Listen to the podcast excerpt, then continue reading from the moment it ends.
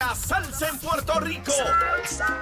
Rumbo al 40 aniversario del Día Nacional. El domingo 17 de marzo en el Beaturn. WZNTFM 93.7 San Juan. WZMTFM 93.3 Ponce. WIOB 97.5 Mayagüez. Y a través de la aplicación La Música. Z93. La verdadera y única emisora de la salsa. Gracias por estar aquí en el Día Nacional de la Salsa. Y estamos de vuelta aquí en Nación Z, la conversación a través de la emisora nacional de la salsa ZZZ93. Una nueva hora de este viernes 23 de febrero del año 2024. Yo sabía que me sonaba la fecha, pero era, es porque hoy es la vista de sentencia de lo que estábamos hablando Ah, ahorita. era porque mi de- cumpleaños. ¿Es tu cumpleaños hoy? No, no va a ser. Pero no me salió nada en, en Facebook. Estamos aquí con Daniel Machete Hernández y con Juanjo Díaz. Buenos días, bienvenido. Saludos, saludos, saludos. Contra Privilegio. felicidades, Dani. Muchas gracias. Oye, Al día, mira, al día, ¿sabes al el día. tiempo que sé que yo no felicitaba a un popular? La verdad es que. este, no, no, no. este, felicidades un de popular corazón. que, y un popular que, te tra- que nos trajo café. Ah, no, no, no, no, no. No, este es de los buenos, de los buenos, buenos. Sí, sí. Dani, ¿qué se siente tener Escucha, 58 escucha, años? escucha, mira. Escucha.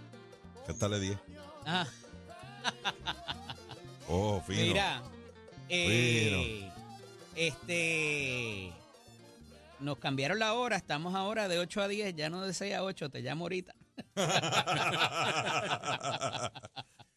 Mira, este, muchas cosas pasando, pero quería traer un tema que gente pudiera parecer que es light, eh, a pesar de que eh, se retoma mucho en las discusiones, y qué bueno que están conmigo en la mañana de hoy para discutir esto, este, porque se ha hablado, y, y lo discutí ahorita con Quiquito, de que de momento necesitamos ser más restrictivos con todas las leyes ¿Con penales. quién? ¿Tú discutías eso con quién? Con Quiquito Meléndez. ¿Está por ahí todavía? No, no, vino temprano, estuvo temprano aquí Yo conmigo. creía que se había ido de jubilado, ¿no? Se jubiló. No, no, no, él sigue de representante en la Cámara. ¿Ah, sí? Sí. Ah. Adiós. Pero Pues qué- oye, qué bueno, qué bueno. estábamos hablando de las de lo, sabes que de momento salió la medida aquella de es. para para eh, perseguir un poquito más o, o traer el vacío que había en la ley de lo de los hit and run de cuando la persona va del accidente y se han traído otras instancias más donde se enmiendan las leyes para hacerlas más restrictivas. Y estábamos hablando del asunto de que ahora para las mujeres pues se le va a permitir que si están embarazadas se vayan por restricción domiciliaria. Fue un proyecto que pasó ayer el Senado. Pero no quiero, no, no me centro sobre eso. Es que cuando hablamos de la restrictividad y de las consecuencias que tienen que haber, se trae un modelo de Latinoamérica de Nayib Bukele, de si eso deberíamos tener un Nayib Bukele en Puerto Rico. Presidente del Salvador. Y eso, eh, gracias, Dani. Y eso me trajo a mí una controversia recientemente en el segmento que hago en la tarde aquí en La Manada, porque yo hablaba de esa consideración y de las conversaciones que he tenido de lo que representaría un Bukele en Puerto Rico. En Villalba Más ¿no? allá de lo que se parece. Ajá. Se parece en físicamente, no necesariamente en los La estilos. barbita. Abrazo a, a don Luis Javier Hernández. Pero no le Mira, pida disculpas. No, no, bueno. si tú traiste a Juanjo y a mí aquí, porque somos Yo dos sé, pero déjame ponerte el tema y tú vas a hablar de más. Tienes una hora para hablar, Entonces, cálmate. pues prepárate, porque tú sabes, esto está apenas está empezando. Prepárate, Yo no soy porque te vamos a poner rojo yo, un par de veces. Yo no soy la representante de. Proyecto Dignidad. Tú te pones me rojo. calma, Tú me te pones calma. rojo. Mira, te pongo mascarilla. a esos efectos, eh, ese asunto de Nayib Bukele y se trae hoy, a través de prensa escrita, de que está enjuiciando a niños de 10 o 15 años por hacer señales de las gangas, señales de las pandillas. Mm. Y obviamente ya teníamos el asunto de los tatuajes, que es lo que me trajo esa controversia, Mm. particularmente de lo que le hace a los presos. Y que aquí los, presos ten- los presos tienen unos derechos, se les reconocen unos derechos, entre ellos el de votar, que en otras repúblicas latinoamericanas, en otros países latinoamericanos y europeos no tienen alrededor del mundo. Es la realidad. Esos estilos en Puerto Rico. Dani, y ya que te cedemos el turno de privilegio, háblame. Mira, este, comenzamos por el principio. Yo me parece que no estamos en un nivel que necesitemos la mano tan dura y restrictiva y fuerte de un Bukele. Ahora, yo estoy a favor pensándolo como lo piensan los salvadoreños. Y es bien sencillo. Si a usted le secuestraron a su hija, si a usted le violaron a su esposa, si a usted le dieron una pela a su abuela para quitarle una cartera en la calle, Al si usted no tuyo. puede salir a las 3 de la tarde a la, a la calle como era en El Salvador, y tengo varios amigos salvadoreños, algunos de ellos exiliados y, y- y otros que van y vienen este, todavía, ¿usted estaría a favor de una mano dura que mete preso a los pandilleros que sembraban el terror y que, y que por los cuales usted no podía vivir una vida normal en su, en su país? Es- e- e- esa es la realidad de El Salvador y necesitaban una mano así de dura para poder este, poner la paz. Eh, eh, situaciones drásticas necesitan medidas drásticas. En Puerto Rico, yo creo que nosotros no hemos, no hemos llegado a ese punto. En Puerto Rico lo que necesitamos es reforzar la policía, darle los equipos que necesitan, exigirle un readiestramiento cada año o cada dos años, porque eso de tener policía que pesen 400 libras no, no se puede tener en la no debería ser en la calle, y que estén realmente entrenados para enfrentar la, la, la parte criminal nuestra que tiene mucho más que ver con el empezar 400 narcotráfico. libras en músculos. o sea, Juanjo, te van a salir subtítulos, cuéntame. Mira, este, déjame ir por parte, como dice allá que el destripador. Mira, este, el, el pri- el primer asunto es que tenemos que ver es que en el caso de Bukele, si tú vives bajo Bukele, lo amas. Pero si lees bajo, de Bukele, lo odias. Entonces, eso me lleva a que la forma en que lo ¿Cómo es? proyectan, ¿Cómo es? ¿Cómo es? ¿Cómo es? ¿Cómo es? Barajemos, si lees de Bukele, lo odias. Pero Ah, si ok. vives bajo Bukele, lo amas. Ah, claro. Entonces, la pregunta es, ¿dónde es que está la, desconexión? ¿Es que, ¿Es que los medios de comunicación están desconectados de la realidad del Salvador? ¿O es a la inversa? O sea, porque lo que yo veo en los medios de comunicación es tan distinto a lo que, a lo que ve el pueblo. Se- Se vio en las pasadas elecciones. Ahora, esto de los niños, es, es una, es una, es un tema bien, bien tricky, ¿verdad? Y, y levanta pasiones porque, obvio, obviamente son niños, ¿no? Son menores. Pero aquí a veces no queremos admitir que hay una realidad. Fíjate que hay grupos, por ejemplo, cuando hablan de este asunto de, de la identidad sexual o de género y todo esto, defienden el que un niño pe- pequeñito, pequeñito pueda decidir sobre su sexualidad y para ahí tiene capacidad. Pero a la hora de si comete un crimen, pues no se le puede tratar como adulto porque es un niño y no tiene Faltas. capacidad para eso. O Los sea, menores cometen entonces, faltas, O sea, o, o- o- o sí o no. No puede ser que para unas cosas sí sea adulto y para otras sea Y un el niño. asunto de la sexualidad es súper serio también. Claro, súper serio. Pero a lo que voy es que tú no puedes alarlo para tu área cuando te convenga, Ajá, ajá. ¿verdad? ¿Hace falta un Bukele en Puerto Rico? No, yo coincido con Dani. O sea, claro que no hace falta un Bukele en Puerto Rico, pero es que Puerto Rico no estaba bajo la situación que estaba El Salvador Claro, cuando no llegó está- Bukele. o sea, estamos hablando de que todas las organizaciones mundiales establecían que en El Salvador había por lo menos 75 mil asesinos. No estoy hablando de gente que se tiraba por el paseo a la hora del tapón. Asesinos.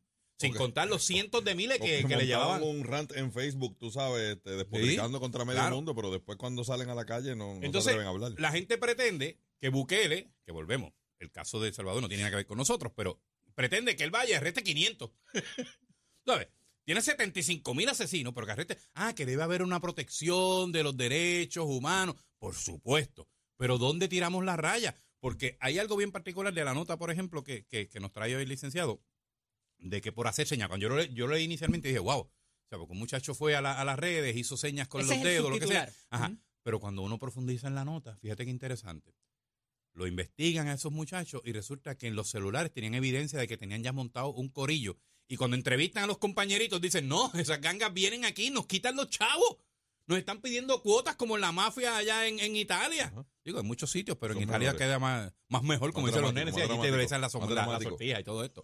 Pero, o sea, a eso es lo que voy. Hay que, hay que, hay que ver todo, todo el detalle, porque claro que choca. Tú dices, oye, tú me estás diciendo a mí que si, o sea, no todo el que tiene una camisa Che Guevara necesariamente sabe lo que está diciendo con esa camisa, a veces es moda. Y puede ser que estos chamaquitos, pues hayan. Pero si tú vas a la casa y tienes los libros de Stalin y tienes los libros Claro. de Marx, pues entonces ya tú vas haciendo una, ¿verdad? Una, una configuración de que el, el tipo tiene la filosofía. No es, no es que se puso la camiseta porque alguien se la regaló. Sí. Y, y- y- en ese aspecto, este eh, Juanjo, aquí hemos tenido ese problema e incluso vemos ahora mismo al FBI haciendo expresiones de que va a intervenir con los menores y con las gangas que están usando a los menores, pa- porque como lo que cometen es falta y no van presos y después a los 18 años Pero, se les limpia el ¿qué- récord, van a intervenir con ellos como si fuera trata humana porque se nos está convirtiendo en un problema. Así que el hecho de que Pero- sean menores Pero no ¿qué, necesariamente qué pasa son en estos países? La- las No últimas veces que yo he tenido la oportunidad de viajar, eh, ¿verdad? ya para el área de, de- de Europa, he visto que una de las cosas que dicen, mira, aquí está bien chévere, pero chequeate, ten cuidado con los pickpockets. Tienes que tener cuidado porque te meten la mano al bolsillo y lo llevan. Y tú dices, wow, qué problema, los carteristas. Y cuando tú vas, todos son menores. Porque buscan chamaquitos, como la ley no les puede hacer nada. Ellos pasan a la milla, aparte que son mucho más ágiles. Les digo yo, aunque sea mayorcito, lo más seguro yo no voy a correr detrás de pues mírenme, ¿verdad? No lo Pero- debería, no, no, no por eso, no debería hacer. necesitas entrar al entrenamiento ese anual también. Digo, yo Sí. también, pero No, no, pero todos los años debemos hacernos un físico Eh, para, tú sabes, bueno, sí, sí, sí. No, bueno, pero yo, oye, yo he bajado. Yo hace dos años me metía una, una hora debajo de la ducha y no se me mojaban los pies. O sea, eh, estamos, estamos hablando. Lo sabemos, lo Sí, sabemos. sí, sí, sí. Yo he bajado casi 200 libras, lo digo con orgullo. El problema de bajar de peso es que como, es como cuando dejas de fumar, que se lo cuentas a todo el mundo. Sí, claro. Pero, pero mira, este, hablando en serio, el asunto este de, de la policía, por ejemplo, lo que menciona, lo que menciona Dani, sí hay que prepararlo, hay que darle más equipo, hay que exigirles también. Pero es que en la calle también tenemos que aprender a respetar al oficial. Y, y yo estoy harto de la gente que en la calle Ah, automáticamente ve un asunto que tiene que ver con la policía, el policía es malo. O sea, porque a mí, a que yo lea un titular de kilómetro cero, ya a mí eso me, me, me- me vuelo. Porque Te yo sé que- te hierve, te pone, te da albedera. Ah, ¿qué qué? Muchacho. Eh, no, no, por donde camino no nace pasto. O sea, una cosa que me pongo, me pongo malo, ¿verdad? Entonces, Eso no era Ju Fernández que decía eso. me pongo mala. Me acuerdo. Oye, no me atreví a decirlo, pero gracias. Eh, bueno, No, pero, pero, o sea, Arriba corazones. Y otra cosa, yo veo a veces, yo he visto gente en, en, en un centro comercial. San Lorenzo. Yo he visto gente en un centro comercial diciéndole, por ejemplo, el papá o la mamá a- al nene o la nena, diciéndole, de verdad, reprendiéndolo, voy a llamar al policía. Sí. Se le mete todo ese odio desde chiquito, ese temor contra el policía. ¿Qué va a pasar cuando sea más grande? Y pasa con los policías, pasa con los viejitos, con los bomberos. O sea, Sí, pero que ojalá cuando le, le suena- ojalá le tuviéramos miedo Cuando al le policía. suena la sirena, el nene dice, te No, llamo. le- mamá. le el cogen problema odio. es todo lo contrario, que hay una que, lo voy a retar. Y lo, lo que él me dice, yo no lo voy a hacer porque yo tengo la razón. O sea, y oye, y ahí, ahí eso no, ese problema no existe solamente en Puerto Rico. En Estados Unidos está eh, regado a todo lo que da de la gente que se Mm. conoce la constitución y de que el policía no me tiene que decir a mí nada porque yo pago su salario y yo hago lo que me da la gana aquí. Pero entonces, las políticas que quizás es a donde quiero llegar, de que quizás estemos de acuerdo para en un momento dado eliminar de raíz algún problema social que tenemos, cuando tú das ese, cedes ese control para que se hagan esas medidas restrictivas, de ordinario eso no viene solo, viene con algún tipo de medida de represión, ya sea para las libertades civiles o para la, ¿verdad? El- la, la libertad de expresión, que es lo que me parece que va- vamos a empezar a ver aquí también. Porque cuando, y yo, y yo tengo issues con eso, eh, cuando tú entras en la psiquis de una persona a ver por qué delinquió, o sea, me refiero al crimen de odio o ahora a los, a los feminicidios o los crímenes de motivación racial. Hay unas manifestaciones, vamos, que se caen de la mata, pero hay otras que es que yo voy a ver por qué tú mataste. No, no, mano, tú mataste. Automáticamente, Sí. olvídate si fue hombre, niño, perro, lo Sí. que sea, tú mataste. Ya automáticamente tú tienes un problema y yo tengo que lidiar contigo.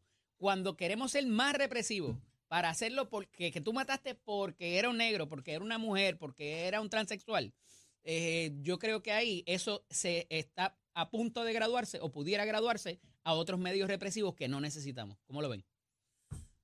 Bueno, yo creo que, que viene por una preocupación de evitar que la- las motivaciones, ¿no? Lo que pasa es que pues, pues, yo no sé, ni la Biblia juzga la- los motivos del corazón de nadie.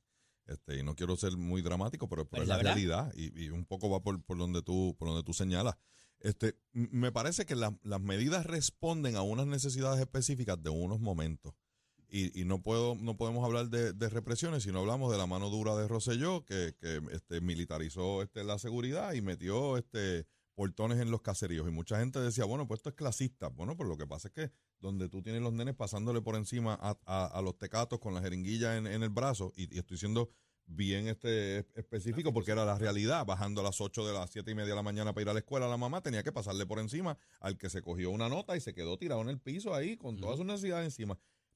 E- eso pasaba en, lo- en- en- en- realmente en los residenciales y, y todavía en algunos de ellos pasa y había que tener un- una medida drástica para empezar a, evitar eso. ¿Por qué? Pues para incomodar al del punto, para tratar de mover esa... esa- ah, se movió la criminalidad. Bueno, pero yo no recuerdo que, nos mataran en los moles ni a las 3 de la tarde en las luces donde está todo el mundo cruzando con los nenes saliendo del trabajo y saliendo de la escuela, ¿verdad? Se- se tomaron unas medidas bien drásticas para tratar de llevar un mensaje y de hacer un shock social de que, de que le estamos metiendo mano a esto y no lo vamos a dejar este, pasar para que nos afecte a todos los demás. El, el asunto que tenemos a- ahora es que prácticamente lo que estamos diciendo a la gente es que no, no te preocupes, que es que todo está bien. Ah, no, pero es que hay, este, qué sé yo, cuántos este, homicidios menos. Bueno, pero lo que pasa es que los habrá menos asesinatos, pero cada vez los asesinatos son más dramáticos.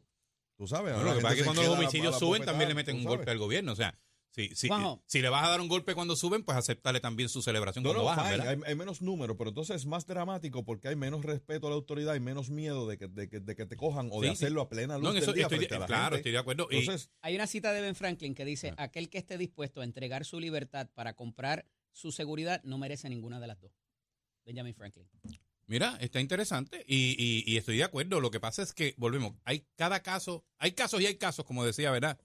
Yo creo Este, que una cosa es una cosa y otra cosa es otra cosa. drástica como la que Sí. tiene y la gente la aprobó en las urnas. Sí, y yo creo que y volvemos. O sea, es que es bien fácil hablar desde acá que no hemos tenido ni remotamente la situación que, ten- que, no nos que ha matado un familiar. un Claro, vecino. este, No. o sea, eh, pero mira, ni teníamos que cerrar la puerta a las 3 de la tarde, a las 3 de la tarde, Sí. no a las 8 de la noche, a las 3 Oye, de la tarde no podía no salir a a la calle, trabajar. a ningún lado. y la evaluación que hacemos Ah. los boricuas de este asunto, que más pasionales que nosotros a la hora de legislar. O sea, porque aquí matan a cuatro en una gasolinera y son capaces de mandar a cerrar la gasolinera. ¿Ok? Y que queremos ¿Sabes? derogar Sí, la sí. primera Sí, sí, sí, enmienda. porque, sí, sí, porque o sea, a- aquí estamos, estamos, estamos bien pasados en eso. O sea, nosotros tenemos que entender que no podemos ser pasionales, hay que analizarlo, claro. Mira cuál es el problema que yo tengo. Aquí matan a alguien, lamentablemente, ¿verdad? Todo asesinato es, es lamentable. Y lo primero que sale gran parte de la población es a decir, ¿en qué habrá fallado el gobierno? Y ni preguntan quién mató. Primero van a ver quién falló en el gobierno. Si fue que bendito es que la pobreza lo tiró. Mira, en casa éramos pobres, te estoy hablando que, que era tan bueno comer pollo como chuparnos los dedos. Porque eso puede ser otra comida, chuparse los dedos. O sea, estamos hablando. Capar el de- cenicero ah, para ver si completaba o sea, para el litro de leche. y en Ah. casa, y yo vengo de familias grandes, no salió ni uno solo criminal, que yo sepa, ¿verdad? o por lo menos no han cogido ninguno.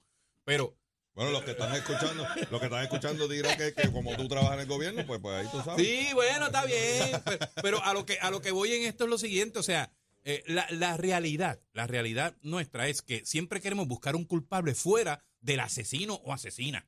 Porque también hay mujeres que matan, ¿verdad? Porque entonces Pasar la culpa para adelante. Sí, siempre. Entonces, claro que, claro que hay una responsabilidad del gobierno, claro que la hay, pero de ahí a, a establecer automáticamente, o sea, te voy a hacer, o- o, claro, por ejemplo, lo que pasó con esto de la casita del árbol y todo esto allá con el, el negocio del cano.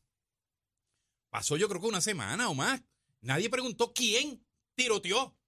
Era de quién era el negocio y qué hizo el negocio. y lo malo que era el que estaba Y lo malo que era que estaba allí. allí. Entonces, ah, y si Como si matan, se justificara. y si Sí, matan sí. 20 y entre esos 20 hay 19 hombres y una mujer, es un feminicidio con ciertas vidas adicionales como daño colateral, ¿sabes? Ese- Pero- no, estamos, estamos pasaditos Pero con eso fíjate, también. como raíz de todos estos problemas sociales, siempre se ha traído el asunto de la educación. Y ahí han dicho que es que ha habido demasiados secretarios para el poco tiempo que ha pasado, que las políticas públicas. Finalmente se logra conciliar, después de, de la otra estrategia que se logra conciliar, que es el cierre de escuelas, que yo creo que no era, era necesario, pero de la manera que se hizo quizás no fue la mejor. Ahora llegamos a la descentralización del sistema. Para lo que vaya a significar eso para un niño que reciba servicio en una escuela. Entonces, ¿con qué se come eso? ¿Cuál es la bondad quizás de esos programas, Dani, para propósito de los servicios que recibe ese niño que se ha demostrado time and time again que de lo que recibimos de fondos de fondos federales, de los fondos de aquí, lo que se invierte en cada niño, lo que le llega es ínfimo comparado con la cantidad millonaria de, eh, de dólares que se recibe en el departamento para darle servicios a los niños, pero que se ha quedado en cargos administrativos. Bueno, lo que pasa es que no es lo mismo la descentralización que la regionalización. Yo creo en la regionalización. Y yo creo que ha funcionado. Y, un ejemplo de eso, te lo puedo mencionar, este, yo lo uso constantemente, es la manera en que se administra la autoridad de acueducto alcantarillado. A mí me parece que la autoridad es una eh, historia de éxito. Independientemente que hayan sectores sin agua todavía, este, es- eso siempre va a pasar porque el tubo desde que sale de la planta de, de- filtro hasta que llega a su casa, usted no, no tiene idea de la cantidad de millas que hay por ahí y cualquier este, avería va a afectar el servicio. Fantástico. Pero hoy tenemos menos problemas. Y una de las claves yo entiendo que es la regionalización. Hay cinco regiones, cinco nada más, cinco regiones de acueducto, donde esos directores regionales tienen inherencia en decidir cuáles son las prioridades de su región. Si es cambiar tubo, si es arreglar bombas, si es poner este, más plantas. Cada uno, como se hace en la industria privada, los gerentes de planta van a la matriz y le dicen, mira, yo necesito esto, yo tengo esto, yo cuento con este espacio, yo me puedo traer estas líneas. En acueducto funciona básicamente de esa manera y tienen sus oficinas de recursos humanos y tienen sus oficinas de finanzas y manejan su, su administración desde allí, cinco nada más, pero responden a esas prioridades, le responden a los alcaldes, le responden a las empresas a las que sirven, a sus clientes mayores, de una manera más cercana y más directa. En términos de educación, yo creo que esa sería la fórmula que pueda este, realmente ser efectiva de que tú tengas unos directores regionales con poder, con presupuesto, que puedan decidir a qué lo van a destinar. Hay escuelas que necesitan libros, pero hay escuelas que necesitan mejores baños. Hay escuelas que tienen necesidad de maestros y que en esos sectores hay que pagarles más a los maestros porque son, no es lo mismo ser maestro en Jayuya que ser maestro en Ponce. Pues entonces, pues si tú necesitas maestros de ciencias en Jayuya, por pues lo mejor en Jayuya hay que pagarle cuatro mil pesos a un buen maestro para que se mude y se quede a vivir allí. Entonces, e, esas decisiones no pueden seguir tomándose en San Juan. Y cuando hablamos de descentralizar, pensamos en que, pues, pues que más abajo alguien tome la decisión. Bueno, pues no, esa no es la efectividad, debe ser regional y que cada región tenga inherencia de decidir cuáles son sus prioridades. Cuando eso suceda en el gobierno, entonces sí vamos a poder, sobre todo en, educación, que yo creo que hay que incluso dividirlo y todos los asuntos de planta física. A, a mí me parece descabellado que un maestro tenga que estar decidiendo cuándo fumigan una escuela y, qué menú es el que va a dar el comedor y cuántos empleados tienen y quién va a sellar el techo, cuando realmente se, no debería ni siquiera ocupar su tiempo en eso y ese no es su expertise y debería estar centrado en, mejorar la calidad educativa y en los currículos como tal. Si, si nos vamos dirigiendo hacia eso, vamos a ser muchísimo más efectivos. El problema aquí es que eso nos va a tomar 20 años, porque aquí tomar una decisión, tú sabes. ¿Cómo lo ves, Juanjo? Mira, la realidad es que eh, estoy muy de acuerdo con lo que dice Dani. Me parece esto de la regionalización eh, ha, demostrado que funciona. El asunto de, la descentralización es como, eh, como la constituyente, que todo el mundo habla de ella y todo el mundo tiene una definición diferente. Este, la, la realidad es que hace falta que el recurso llegue, pero por eso mismo es que nosotros teníamos un monstruo como, tenemos todavía un monstruo como aparato. mira que le han quitado escuela, mira que han cerrado escuela y todavía tenemos un monstruo como aparato. ¿Cómo llevas los recursos de forma adecuada, pero tiene que haber la responsabilidad. Si bien es cierto lo que dice Dani, por ejemplo, de que no es lo mismo un maestro en Ponce que en uno en Jayuya, esa es una realidad, la realidad geográfica, la realidad de, infraestructura, de, distintas cosas. También no es menos cierto que tenemos que hacer un balance entre lo que tiene que proveer el gobierno y lo que es la responsabilidad de los demás, ¿verdad? Porque, por ejemplo, si el gobierno va y te arregla una escuela y, tú, y lo, la rompen, pues entonces, ¿el gobierno es culpable? No, el gobierno no es culpable o sea, el gobierno tiene que atenderlo, pues por supuesto, pero yo estuve hasta cuarto año en escuela pública, yo nunca vi ni a un maestro romper los baños, nunca vi a un conserje con romper los baños, hermano, vi ni un político romper los baños. Yo creo que yo estaba moteado o algo, yo nunca los vi. A lo mejor por eso es que estás diciendo que tenemos un monstruo como aparato. yo oí eso anoche. un aparato como Tenemos que. También como un monstruo. Ya, ya, ya, ya, ya, ya todo el mundo entendió. Tengo que ir a una pausa. Pero regresamos ya mismo. La cosa que hay que este atender ese monstruo. Con este panel, sí, el aparato como monstruo. Estamos a través de Z93. Es momento de hablar de deporte con nuestro compañero Tato Hernández, porque somos deportes. Dímelo, Tato. Vamos arriba, vamos arriba, vamos arriba, muy buenos días. ¿Tienes aparato como monstruo o tienes, o tienes monstruo como aparato? ¿Cuál de las dos? Zumba. ninguna de las anteriores. Vámonos por ahí con los deportes, señoras y señores. Cuando tenga un brequecito, entre a mi página Somos Deportes para que vea el precioso Camaro de la gente del fantasma. La verdad que este carro me tiene súper enchurado. Pero mientras tanto, vamos con un comunicado que me envía mi panita, el Héctor Titito Rosa, oficial de prensa del Béisbol AA. Las luces se encienden en los estadios para este próximo viernes. La primera tanda grande de la temporada 2024 de la Liga de Béisbol Superior AA 15 juegos que están en agenda. La gigantesca jornada presenta partidos en las ocho sesiones que componen la liga y verán acción los 45 equipos participantes durante todo el fin de semana. Así que los amantes del béisbol AA están de pláceme en el norte, en la metro, en la sección sur, en todas las secciones más, tú sabes. 15 jueguitos que van a estar en agenda y usted se entera aquí en Nación Z Somos Deporte, que nos puede ver por Facebook Live, nos puede ver también en tumusica.com y por Mega TV. Y esto es con los pisos de Mestre Cole que te informa. Ya estamos en la última gran semana de matrícula 787 787 238 9494 es el numerito a llamar. Si a usted le gusta la hojalatería y pintura, la soldadura industrial, oígame, electricidad con PLC, date una vueltita por cualquiera de nuestro recinto, nos puede visitar, la orientación es completamente gratis. Yo sé que tú vas a tomar la decisión de estudiar en Mestre Escoles, recordándole que Mestre Escoles construye tu futuro. Que tengan buen fin de semana y recuerden mi gran actividad para el próximo marzo 3, allá en el Martin Barbecue con la gente de Millán en Manatí. Los quiero, Eddie, te llevo a Chero, Nicole, Pacheco, los muchachos, cuídense, buen fin de semana. Dios los bendiga, Chero, give it my friend. Buenos días Puerto Rico, soy Emanuel Pacheco Rivera con el informe sobre el tránsito. A esta hora de la mañana ya ha comenzado a reducir el tapón en algunas de las carreteras principales del área metropolitana. Sin embargo, la autopista José de Diego se mantiene congestionada desde el área de Buchanan hasta el área de Atorrey en la salida hacia el Expreso Las Américas y también hasta el área de Santurce en la salida hacia el Expreso Valdoriotti de Castro. Por otra parte, la carretera número 2 en el cruce de la Virgencita y en Candelaria en Toa Baja como es habitual a esta hora, y más adelante entre Santa Rosa y Caparra, así como la 165 entre Cataño y Guaynabo en la intersección con la PR22, así como la PR5, la 167 y la 199 en Bayamón, y la 176, 177 y 199 en Cupey. También en Cupey la autopista Luisa Ferré entre Montiedra y la zona del Centro Médico en Río Piedras y más al sur en Caguas, así como la 30 desde la colindancia de Junco Sigurabo hasta la intersección con la 52 y la número 1 y la número 1 entre Caguas y San Juan. Hasta aquí el tránsito, ahora pasamos al informe del tiempo.